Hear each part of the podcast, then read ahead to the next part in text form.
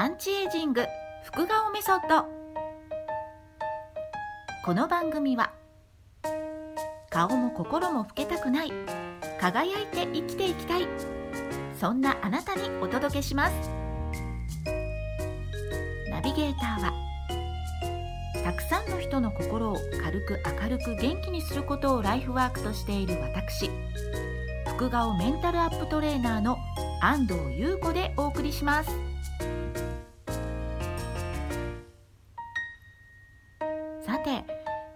の皆様から番組へのご感想やお悩みをお寄せいただきました。ありがとうございます。前回の運がいい人の心の修正法について自然をキーワードにお話ししたんですがその内容に関する感想とですね私の声ですね信頼感や安心感といった、まあ、そんな言葉が似合う声です。というですねお褒めの言葉をいただきました。S さんありがとうございます。こうしてですねご感想いただくとやっぱりねこうすごくこう励みになりますし、えー、元気から出ますので是非皆さんあのご感想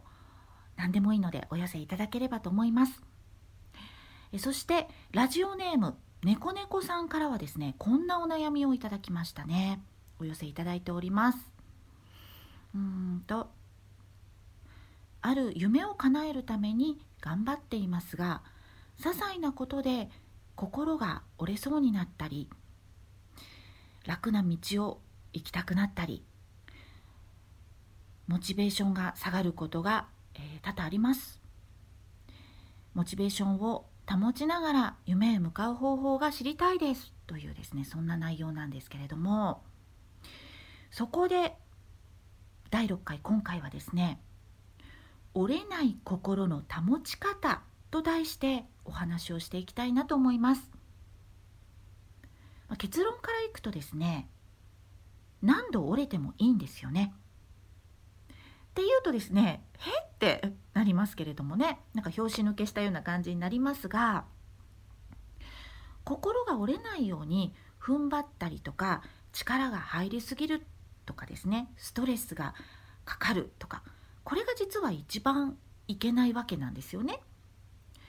なので最初から何度心は折れてもいいんです。大丈夫。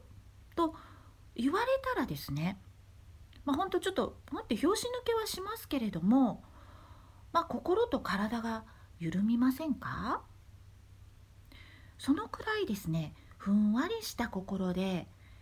まあ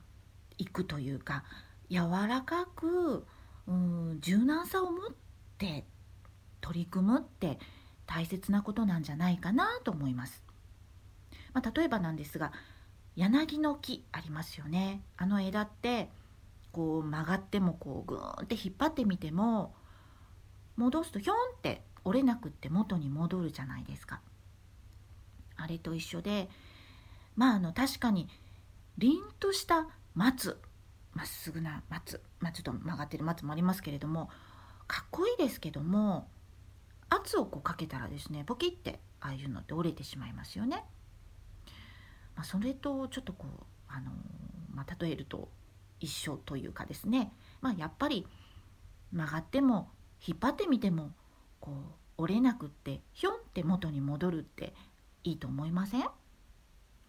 心が頑張りすぎるよりも柔らかく柔軟に物事を受け止め考える、まあ、そういう心を作ることがストレスを少しでも少なく良い結果につなげていく強い心を作るための、まあ、秘訣じゃないかなと私は思うんですね。まあ、そして大概の人は不安を心に滑り込ませますね途中でですね。こうなったらどうしようかなとかうまくいかなかったらどうしようとかもちろんあのリスク回避をするっていうのはあの先にねこう考えておくっていうのはもちろん大切なことではあるんですけれどももう本当に単純に不安っていうのを心に滑り込ませない方がねいいんですよね。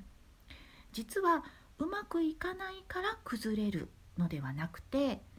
心に不安を滑り込ませるからその思考で物事が崩れるっていうことがありますだからもし物事を成功させたい夢を叶えたいと思うのであればその不安を心に滑り込ませず不安が、まあ、もし心に浮かんでもすぐに追い出すその訓練をする方がですねはるかに良いということになるのではないでしょうか。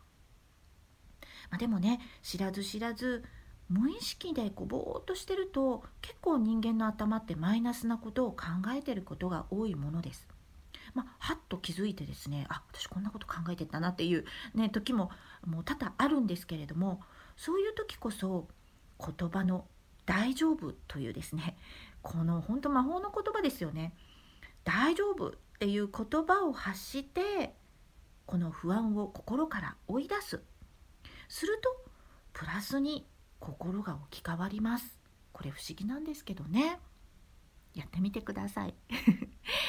そして、まあ、人のことがものすごくよく見えたりとかですね。逆に悪く見えたりするってこと多々あると思うんですけれども、ね、隣の芝生が青く見えるっていうことね。あると思うんですがそれもですね、まあ、本当考え方次第というかですね。ただ表面の変化。ただのワンシーン。そう捉えるんですね。するとまあただの表面の変化ただのワンシーンなんでまあ時とともにそれって動いていきますよね。必ず変化していくものと考えたらまあ面白いなと逆に思うんですね、まあ、次の瞬間はどうなるんだろうっていうところですよね。時の流れで移りゆく状態をですね楽しむ心。それを少しでも持てたらいいなぁと、まあ、私も思います。もちろん私も訓練中なんですけれどもね。本当にこう辛い時っていうのは楽しむことってなかなかできないのも分かります。でもまあ目いっぱいかがむしゃがむ目をつぶる。まあ本当にあの辛い時ってそれでもいいと思います。それは本当に前に進むためのひとときのしゃがみであり高く登るためのひとときの踏ん張りどころなんですよね。私もかつてですね暗闇で泣いてた時代がありました。最愛の息子がですね障害を持っていた時期そしてその息子が3歳で亡くなった後の日々それはそれはやっぱりですね。うん今思い返すと本当に辛い暗闇の時期でしたね。多分もう何度も何度も心が折れただろうなと思います。あんまり本当に記憶がないぐらいに辛かったからですね。うん心は折れてましたね。食べることもしたくない時期もありました。でもどん底の時に、まあ、周囲の温かさだったりとか本当にこう感謝するっていうことを知ったりとか痛みを人と分かち合える心をですね持てたなぁと今思います。なので苦しみは真の幸福を知るためのひとときの暗がり必ず夜は明けます。朝が来ます。苦しみを作る自分の心の不自然さを取り除けばですね必ず明るい未来は待っているんだなぁと希望を持っています。そういう心を自分で作っていくってことが本当に大切なことなんじゃないかなと思います。ということで今日はですね、えー、まあひとときのものである苦しみは。なので、まあ、心が折れない方法って言いましたけれども折れてもいいんです。もうポキンポキン折れてもいいんです。それをどう捉えていくかっていうことが本当に大切なことなのでそういう心を鍛えていくっていうんでしょうかね。それをやっていただいたらいいんじゃないかなと思います。猫猫さんの質問の答えになりましたでしょうかね。さあこんな感じでですね、えー、私なりの考えで皆さんのお悩みを解決していきたいと今後も思いますのでもしよければ福顔444アットマーク gmail.com こちらのメールアドレスまでお送りください。今回も最後まで聞いていただいたあなたの心が軽く明るく元気になってくれていたら嬉しいです。福顔メンタルアップトレーナーの安藤優子がお送りしました。また次回お会いしましょう。ありがとうございました。